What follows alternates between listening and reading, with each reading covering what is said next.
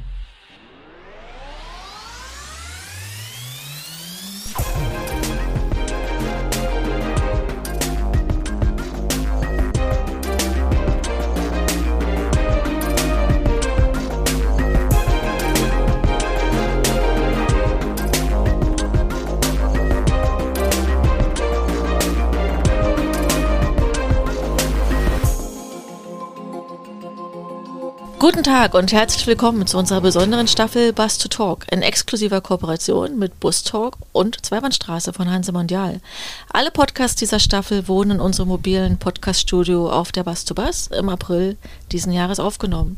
Zu Wort kommen namhafte Expertinnen und Experten der Busbranche, Politiker, Startups und vieles mehr. Wir sind Kerstin Kube-Erkens und Rainer Strauch von der Messe Berlin. Für diese Staffel haben wir unser Team erweitert. Wir freuen uns auf eine fachkundige Unterstützung von Tortina Hörner. Tortina hat uns während der Bastubas schon unterstützt im Vorfeld und ist auf der Bastubas 2022 auf die Suche nach vielen Highlights gegangen. Tortina, du bist bereits in Mobility Startups tätig gewesen und hast einiges gesehen. Wie kommt es, dass du nun nicht nur für Startups arbeitest, sondern nun freiberuflich als Moderatorin unterwegs bist?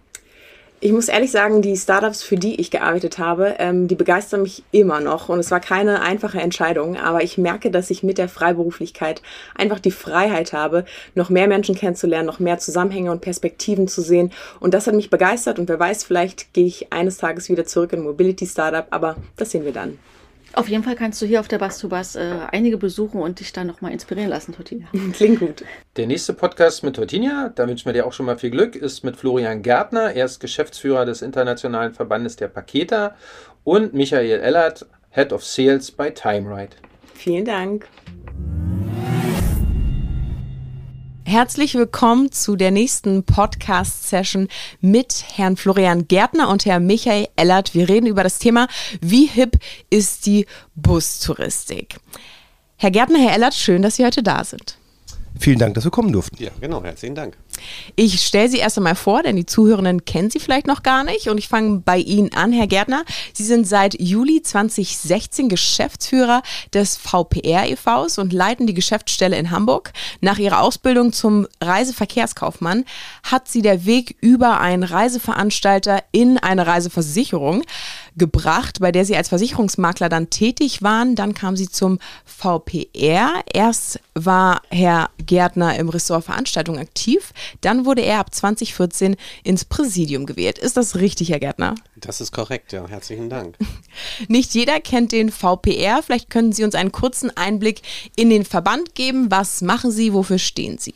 Ja, der VPR als internationaler Verband der Paketer wird ganz häufig und sehr gerne so gesehen, dass es ähm, irgendwas mit DHL oder UPS zu tun hat. Aber bei uns ist es so, wir kümmern uns wirklich um die Touristik. Wie eine weiße Ware als solches produziert ein Paketer etwas. Ähm, und mit in derzeit 105 Mitgliedern ähm, sind wir seit über 40 Jahren ähm, am Markt aktiv. Vielleicht noch mal ein bisschen mehr in die Pakete. Also ich meine, Sie haben sie jetzt gerade schon erwähnt, Sie haben nichts mit DHL oder sonstiges zu tun, aber was genau sind Pakete? Was kann man sich darunter vorstellen?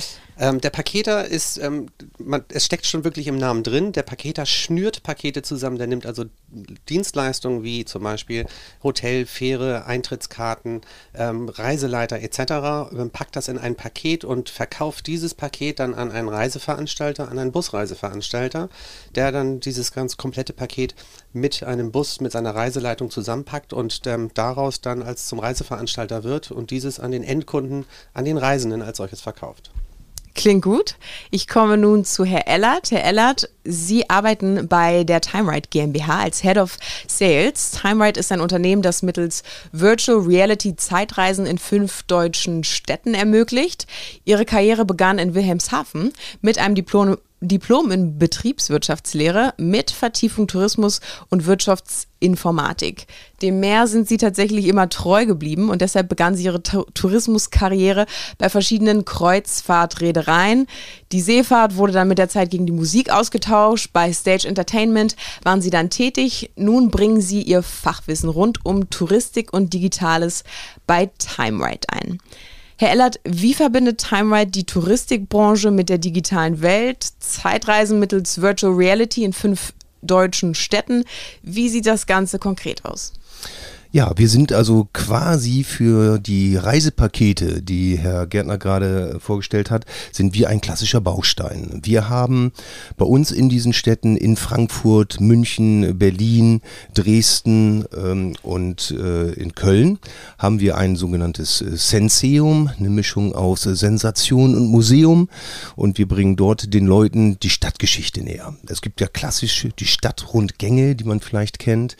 Wir machen das Ganze mit einem Zeitsprung und äh, im Rahmen der Virtual Reality taucht unser Gast in die Geschichte Kölns ein und kann sich Köln angucken, indem er in einer Straßenbahn sitzt, Original Nachbau von 1906 und äh, mittels der Virtual Reality fährt er mit dieser Straßenbahn durch das Köln von 1926. Wir haben alles in historischer Recherche, Baupläne, ähm, Häuser, alles selber entwickelt, digital nachgebaut und nun taucht, wie gesagt, unser Gast in diese Zeitgeschichte ein. Vielen, vielen Dank. Sie haben Köln schon als Stadt erwähnt. Welche vier weiteren Städte kommen denn noch dazu? Ähm, Berlin haben wir, ähm, Frankfurt, München und Dresden. Und naja, vielleicht für den Podcast äh, ein kleines Geheimnis. Hamburg steht ganz oben auf unserer Wunschliste. Ah, wunderbar, wunderbar. Steigen wir jetzt gleich schon rein in die Bustouristik. Sie beide haben die Entwicklungen im Bustouristikbereich mitbekommen. Insbesondere die letzten Jahre waren nicht ganz einfach. Nehmen Sie uns doch beide gleich mit hinein. Wo steht die Bustouristik heute und kann sie als Hip bezeichnet werden? Herr Gärtner, starten Sie doch mal. Oh, sehr gerne.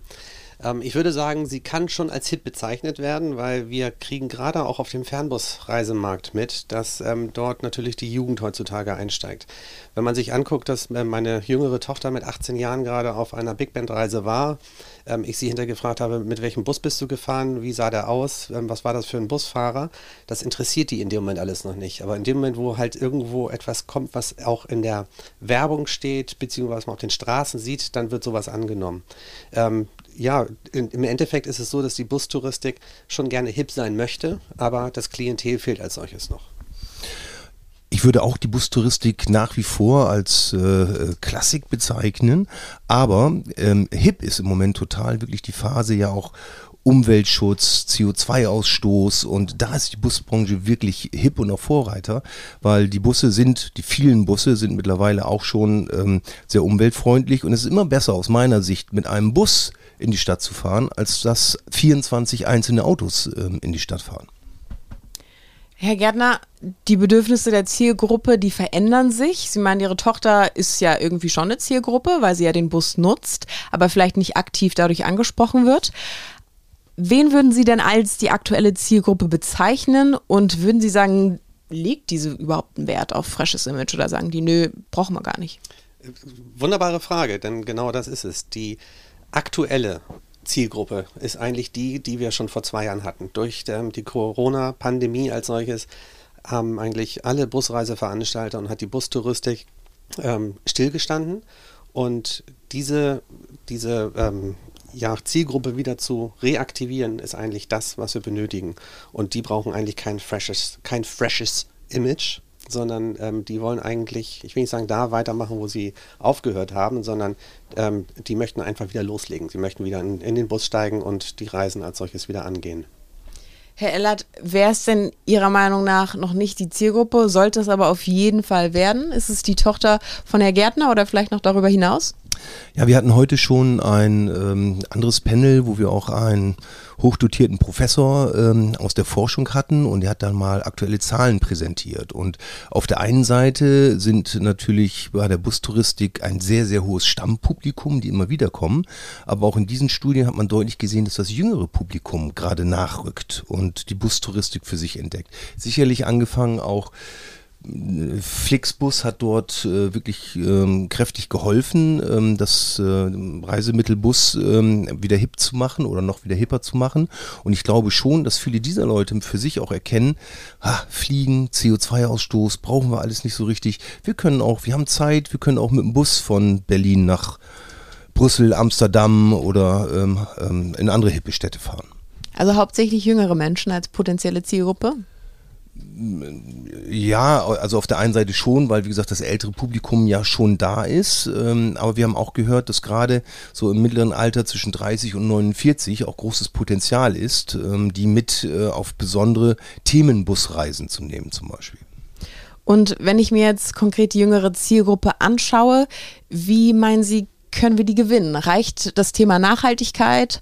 Reicht das, um sie für den Bus zu gewinnen oder brauchen wir mehr?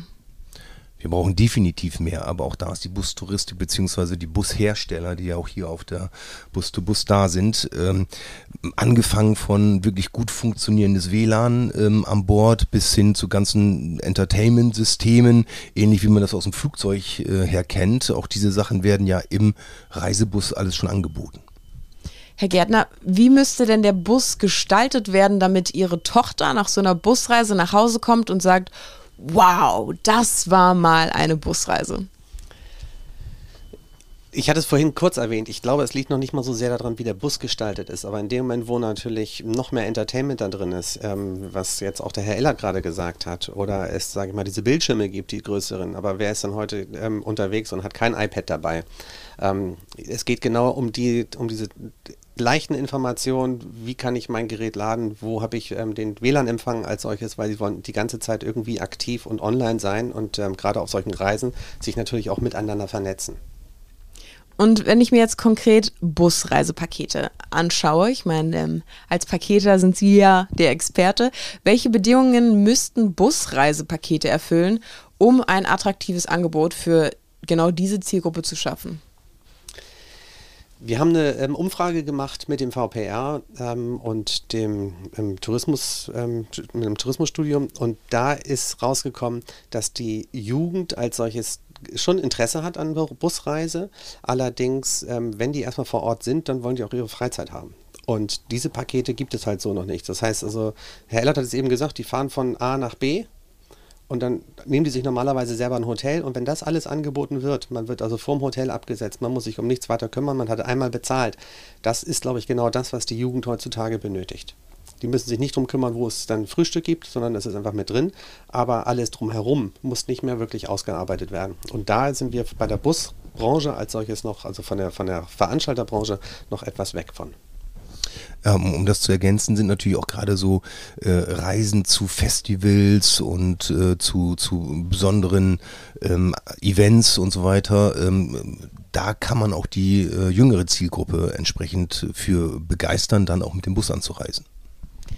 Und wenn der Bus jetzt nicht nur Mittel zum Zweck sein soll, sondern wirklich so ein Busreisepaket geschürt werden soll, was woran hakt es denn jetzt letztendlich? Warum können wir die nicht schon anbieten? Was sind vielleicht noch Hindernisse, die gerade uns daran hindern? Ähm, das, tatsächlich, dass diese Zielgruppe angegangen werden müsste. Und zwar so intensiv, dass man sagt, okay, die, die im Flixbus sitzen, werden dann dementsprechend auch zu einem Kunden, der im Veranstaltergeschäft dann ähm, ja, als, als Nutzer, als Kunde, als Reisender, als solches gesehen wird.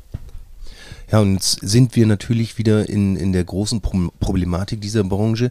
Wir reden in der Regel bei den Busunternehmern von kleinen und mittelständischen Unternehmen. Da hat natürlich keiner ein Marketingbudget, um jetzt so eine Zielgruppe im Fernseh, Radio, Werbung so intensiv zu betreiben, ähm, um diese Zielgruppe auch zu gewinnen. Da müsste man sich irgendwie wieder einigen, über einen Verband in diese Richtung was auf den Weg zu bringen. Und ja, das klappt leider in Deutschland noch nicht so und das hindert uns daran. Ja, und dann denke ich jetzt auch noch an den Aspekt der Digitalisierung, denke mir, oh, das kommt ja dann auch noch mit dazu, den sollten wir beachten. Welche Rolle spielt die Digitalisierung dann in der Bustouristik? Was, was würden Sie sagen, Herr Gärtner? Äh, die spielt eine sehr große Rolle, denn ähm, auch ich äh, stehe sehr gerne dazu. Ich bin jetzt auch gerade Flixbus gefahren. Die Buchung war sehr, sehr einfach, sehr schnell. Ich bin von A nach B, also es war tatsächlich die Reise von Berlin nach Hamburg. Ähm, und das war es dann auch. Aber wenn ich mir jetzt ein Buspaket, also als Jugendlicher vorstelle, ich möchte gerne wirklich so eine Reise buchen, wo würde ich die finden? Wo ich muss erstmal angesprochen werden. Das heißt, ich muss auf den Kanälen, müsste der Busreiseveranstalter die Werbung fahren, wo im Endeffekt die Jugend auch zu Hause ist, wo halt die Werbung auch eingeblendet wird. Und sei es die Schminktipps. Also ich mhm. spreche von meiner Tochter.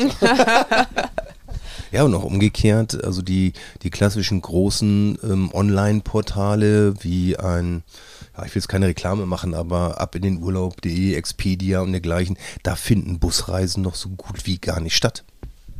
Und das müsste passieren. Zumindest dort würde man ja auch die jüngere Zielgruppe ähm, erreichen und auch diese Angebote sollten dort aus meiner Sicht präsent sein. Jetzt denke ich natürlich auch ein Stück weiter.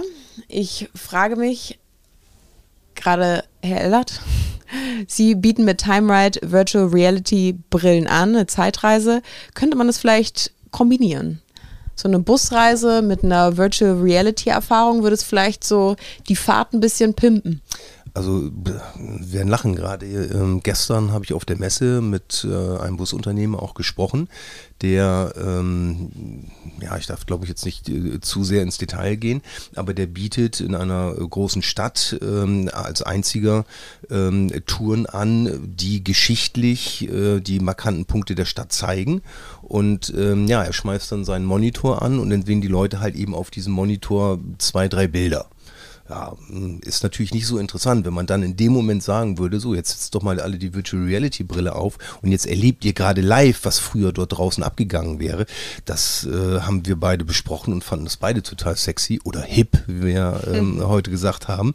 Und das könnte zum Beispiel ein, ein tolles Produkt werden. Und natürlich kombinieren wir jetzt gerade in den Anfängen auch mit dem VPR zusammen, mit den Paketern zusammen, ähm, Wochenendpakete ähm, in Köln, in all unseren Städten und dort ist dann auch die Zeitreise inklusive. Sehen Sie da auch Potenziale, Herr Gärtner?